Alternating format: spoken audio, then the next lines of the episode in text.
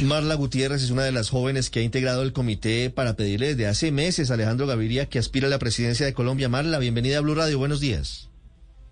Muy buenos días, un saludo muy especial para todos en estudio. ¿Cómo están? ¿Desde cuándo tenía decidido Alejandro Gaviria que así aspiraría a la presidencia? Porque es que nos vemos a ustedes desde hace tiempos pidiéndole por todos los eh, caminos posibles, poniendo vallas, que se lanzara a la presidencia y estaba deshojando la margarita. ¿Cuándo se enteraron ustedes que sí, que la respuesta es sí, Alejandro Gaviria va a la presidencia?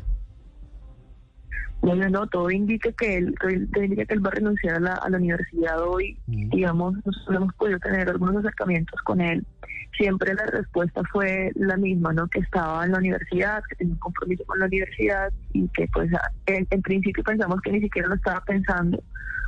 Eh, posteriormente ya, ya sentimos que cambió un poco el tono y yo creo que esta semana se definió, se definió el tema. Entonces sí creo que, que fue algo relativamente pronto. Las personas dicen como que desde hace tiempo se ya estado hablado, no sé qué, pero en realidad es que la incertidumbre fue grande y, el tema de, persistir hasta el final creo que fue clave para que el hombre terminara diciendo que, pues aceptando la responsabilidad que implica una candidatura presidencial en este, en este contexto, en esta coyuntura. Marla, ¿el hombre, como usted le dice Alejandro Gaviria, ha tenido algún tipo de comunicación con ustedes?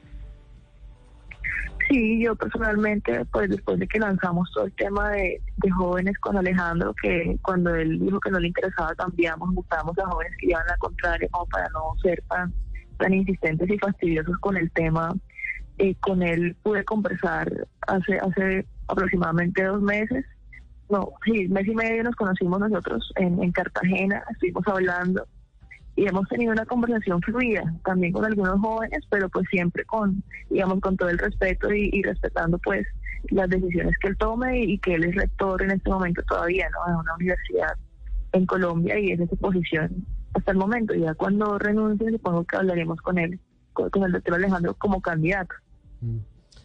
Marla, hoy tenemos un escenario que es el de el rector de la Universidad de los Andes, un cargo académico soñado por muchas personas en Colombia que va a decir, mire, doy un paso al costado, mm, me lanzo a la piscina presidencial, me lanzo a la política activa.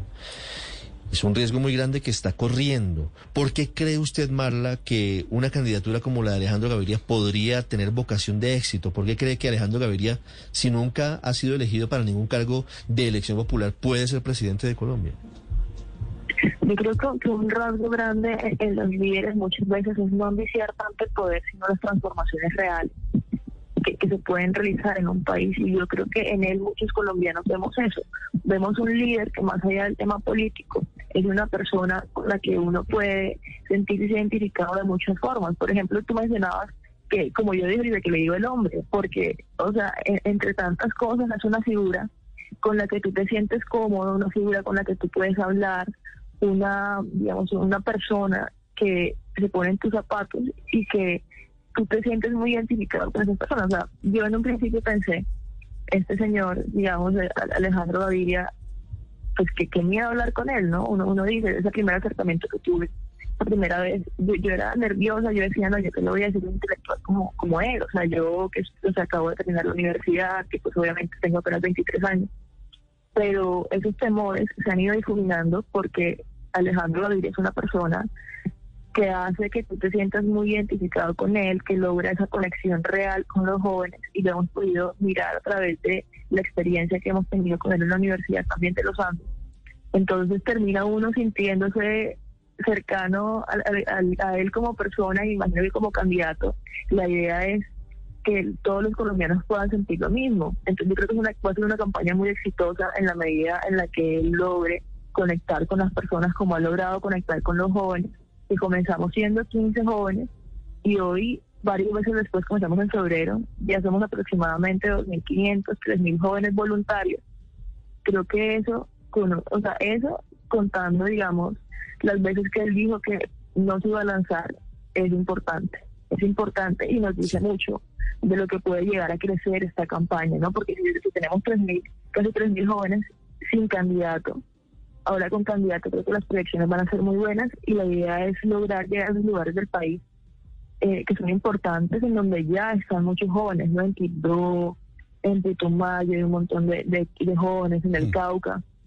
Entonces es una falacia también decir que nada más lo conocen en Bogotá, ¿no? Pero hay que hay que hacer el trabajo bien hecho y yo creo que él va a lograr conectar con las personas y al final todos vamos a sentir que, que somos parte de algo. Yo creo que es lo que nos falta como, como colombianos, no sentirnos parte no, Marla, pero, digamos, no, es que sea, no es que sea una falacia, sino que no es tan conocido como una figura que debería ser muy conocida para tener realmente una aspiración presidencial pues eh, cercana, digamos. Que conozcan un candidato es fundamental, lo decimos en ese sentido. Y lo pueden conocer algunas personas, pero, pero no lo suficiente. Si usted mira, por ejemplo, cuántas personas conocen a Gustavo Petro o cuántas personas conocen a otros eh, aspirantes presidenciales, pues hay una diferencia. Eso en últimas puede ser incluso una ventaja porque tiene la posibilidad de, de tener un techo mucho más alto para tener más votos. Juan Camilo. Sí, Ricardo, pues mire, Marla, le quería preguntar, ustedes han tenido mucha actividad en redes sociales, han hecho la tarea muy bien para promocionar ya a Alejandro Gaviria, pues en este proceso de candidatura. ¿Cómo van a contrarrestar los ataques de las bodegas? Ya vemos que están atacando al exministro Gaviria con el caso de Camila Aguavara, que era esta joven pues que pidió un tratamiento por una leucemia que tenía. ¿Cómo contrarrestar esas bodegas con un movimiento que nace desde las redes sociales de parte de los jóvenes? Pues yo creo que lo importante al, al momento de, digamos, de tratar de contrarrestar una noticia falsa es tener la plena seguridad y la certeza de, la información verídica sobre el tema y poder exponer los argumentos reales sobre el caso concreto. Yo creo que nosotros, digamos, en, lo que he podido conversar con Alejandro, él tiene unos principios y unos valores muy definidos. La idea de este tipo de jóvenes desde que comenzó el tema fue asumir compromisos de no atacar a las demás personas por su pensamiento diferente. O sea, cada quien puede dar el candidato que considere justo. Eso es la democracia, ¿no? Entonces nosotros tenemos muy claro que no vamos a entrarle al juego a atacar, no vamos a entrarle al juego de amenazar, al juego de hacer bullying, que vemos las consecuencias tan graves que ha tenido el matoneo en redes sociales. Entonces hay que asumir la responsabilidad y no es solamente, digamos, una victoria con maltratos políticos, con maltratos hacia otras personas, no es una victoria, ¿no? Entonces hay que cambiar esta espiral de violencia que vivimos en el país y nosotros, los jóvenes que vamos a apoyar la candidatura de Alejandro y que estamos desde febrero, tenemos clarísimo eso, entonces asumir este reto que va a ser grandísimo porque es que las, provocaciones son inmensas, ¿no? Entonces contrarrestarlo con acciones y con hechos. Marla, eh, cuando dices nosotros los jóvenes, ahorita nos dabas una cifra de 2.500 jóvenes, eh, es un movimiento que está por todo el país, tiene representación en el Caribe, tiene representación en el Pacífico, en las distintas regiones de Colombia. Sí, el movimiento, bueno, al principio comenzamos 15 jóvenes de diferentes universidades, de la Universidad de Caldas, de todo el país, 15 jóvenes. Y cuando salió la noticia y comenzamos a nuestras redes sociales, pusimos un enlace de un formulario para que quien quisiera unirse lo llenara. Entonces ahí nos dimos cuenta que estaban jóvenes de Quito, que jóvenes de Putumayo, de La Guajira, de Cartagena.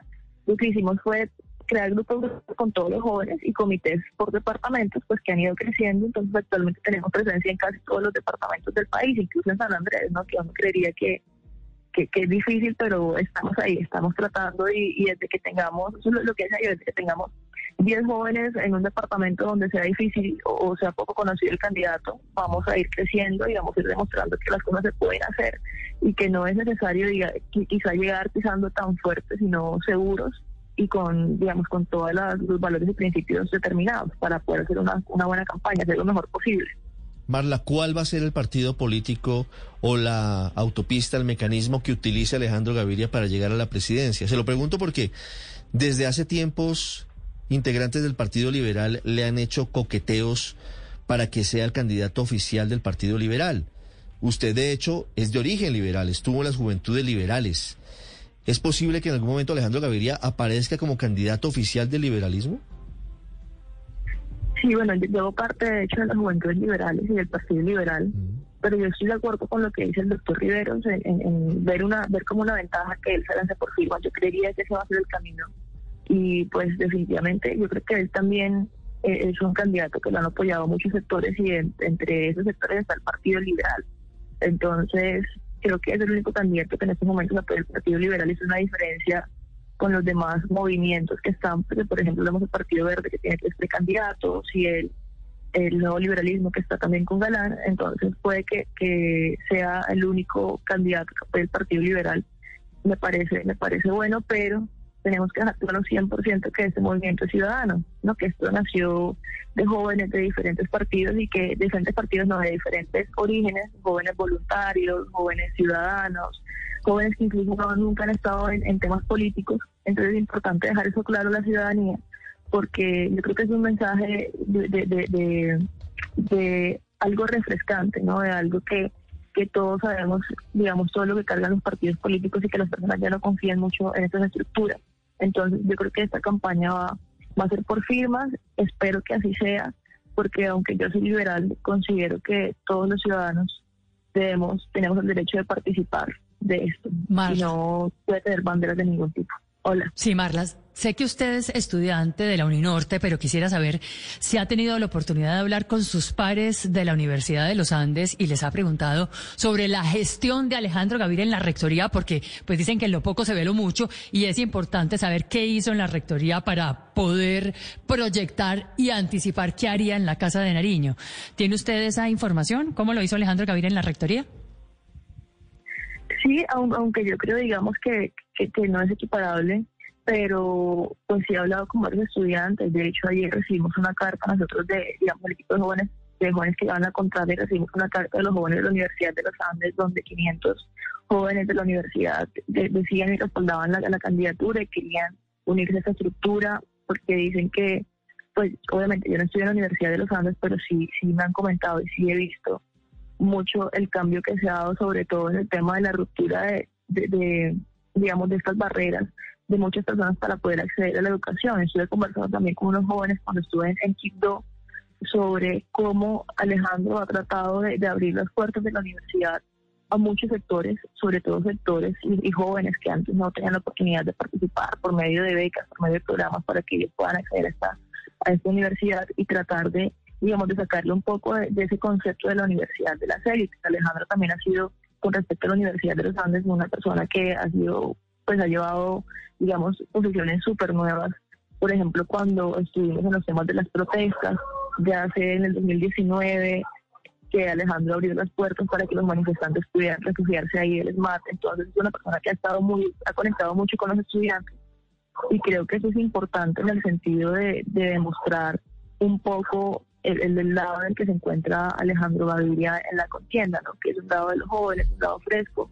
Y sobre todo yo creo que, que el hecho más grande es que 500 personas de la universidad hayan querido unirse a esta candidatura y a la campaña, porque demuestra que confían en él y confían en la gestión que él hizo en la universidad. Me parece muy importante.